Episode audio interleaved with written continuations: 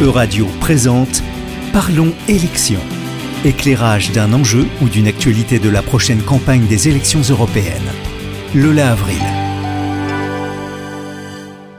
Bonjour et bienvenue dans Parlons élections, les européennes 2024 en question. Je suis Lola Avril et tous les mois, nous discuterons avec des chercheuses et chercheurs en sciences sociales des élections européennes à venir.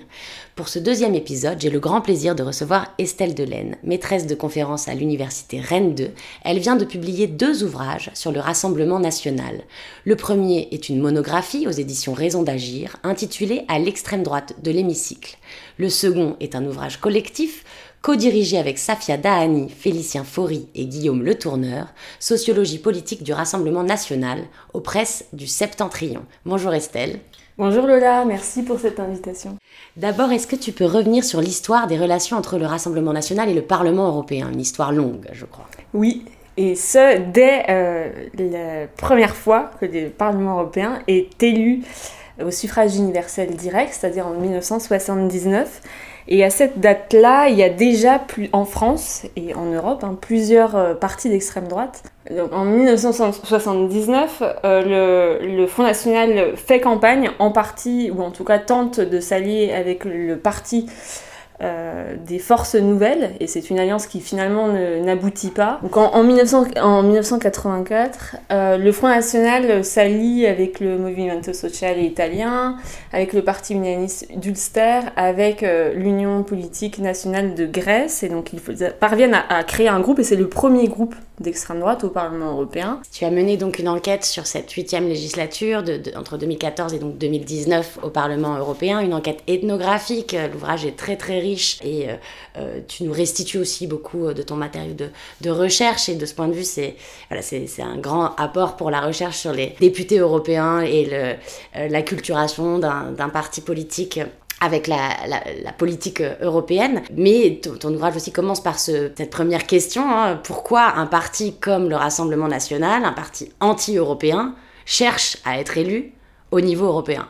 Oui, en effet, je pense que c'est un des premiers paradoxes qui est très visible, très saillant, en fait, euh, quand on commence à un petit peu à parler de, enfin, à enquêter euh, sur cela, mais c'est peut-être un paradoxe qui commence à s'étioler à mesure qu'on fait justement du terrain. Donc j'ai mené des entretiens à la fois avec des élus euh, de Rassemblement National, mais aussi avec des membres de leurs équipes, donc qui travaillent à leur côté quotidiennement, donc des assistants parlementaires, des conseillers conseillères politiques.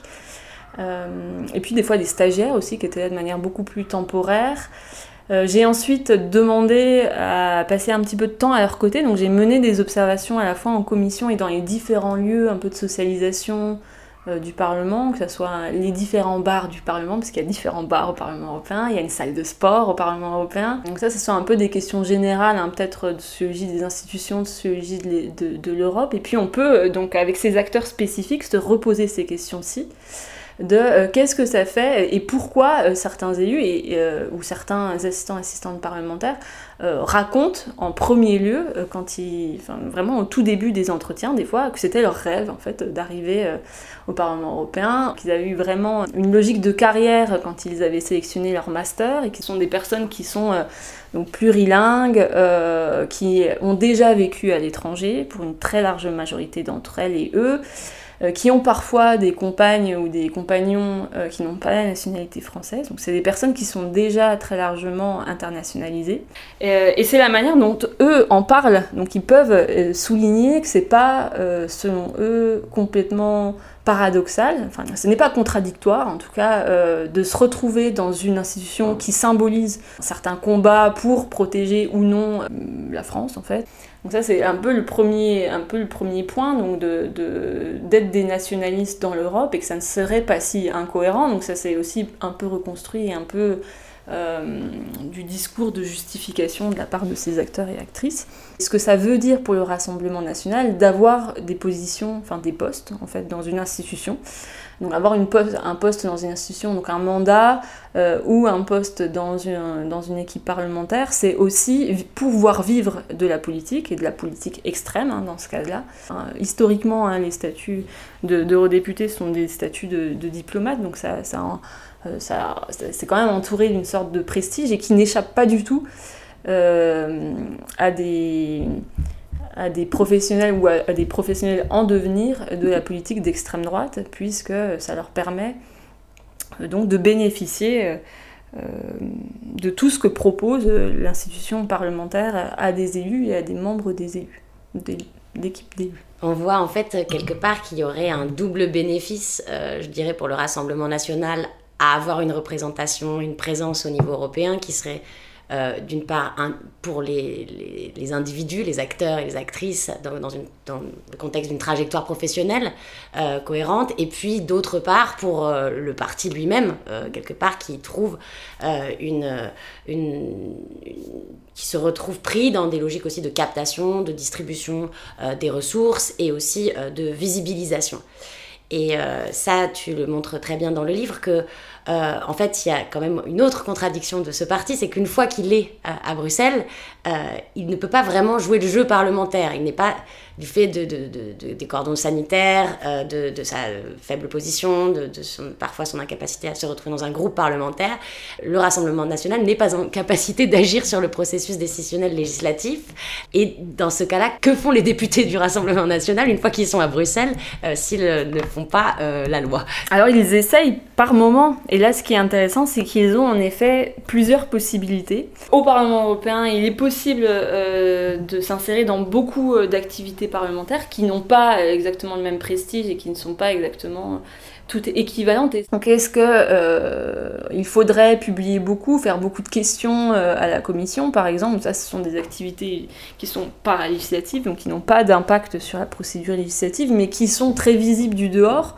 Donc quand on en a beaucoup, on peut après en parler. Euh, on voit bien qu'une fois euh, que la démocratie se retrouve en acte, enfin les, questions se reposent d'une manière un peu, un peu différente, ou en tout cas plus insidieuse pour certains élus, qui peuvent accepter certains amendements, puisque par moment, et c'est aussi une stratégie, hein, c'est parfois les activités de certains élus dans certaines commissions, des, élus d'extrême droite qui proposent des choses qui sont assez peu politiques ou qui sont très consensuelles. Hein. Un, conseil, un conseiller politique qui nommait cette, stratégie euh, le soleil brille, la stratégie le soleil brille, ou les amendements le soleil brille. Donc ce sont des amendements qui sont si euh, consensuels que finalement il est ridicule de voter contre. Merci Estelle. On, le voit donc les possibilités de, de visibilisation des activités des députés du Rassemblement national au Parlement européen sont multiples, diverses, et quelque part tu montres qu'il n'y a pas tant de contradictions que ça à ce que le, Rassemblement, national, cette partie anti-européen, soit au Parlement euh, européen.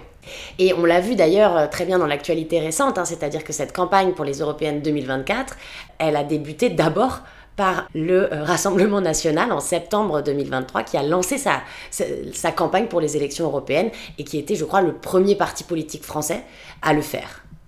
Oui, en effet. Euh, c'est peut-être la continuité de cette histoire-là dont on a parlé aujourd'hui. Et dans un contexte qui est en tout cas qui est un peu plus favorable, enfin en tout cas si on, si on reconsidère euh, certaines euh, évolutions de la loi électorale européenne. Depuis 2019, la enfin, les élections européennes euh, sont organisées autour d'une circonscription unique.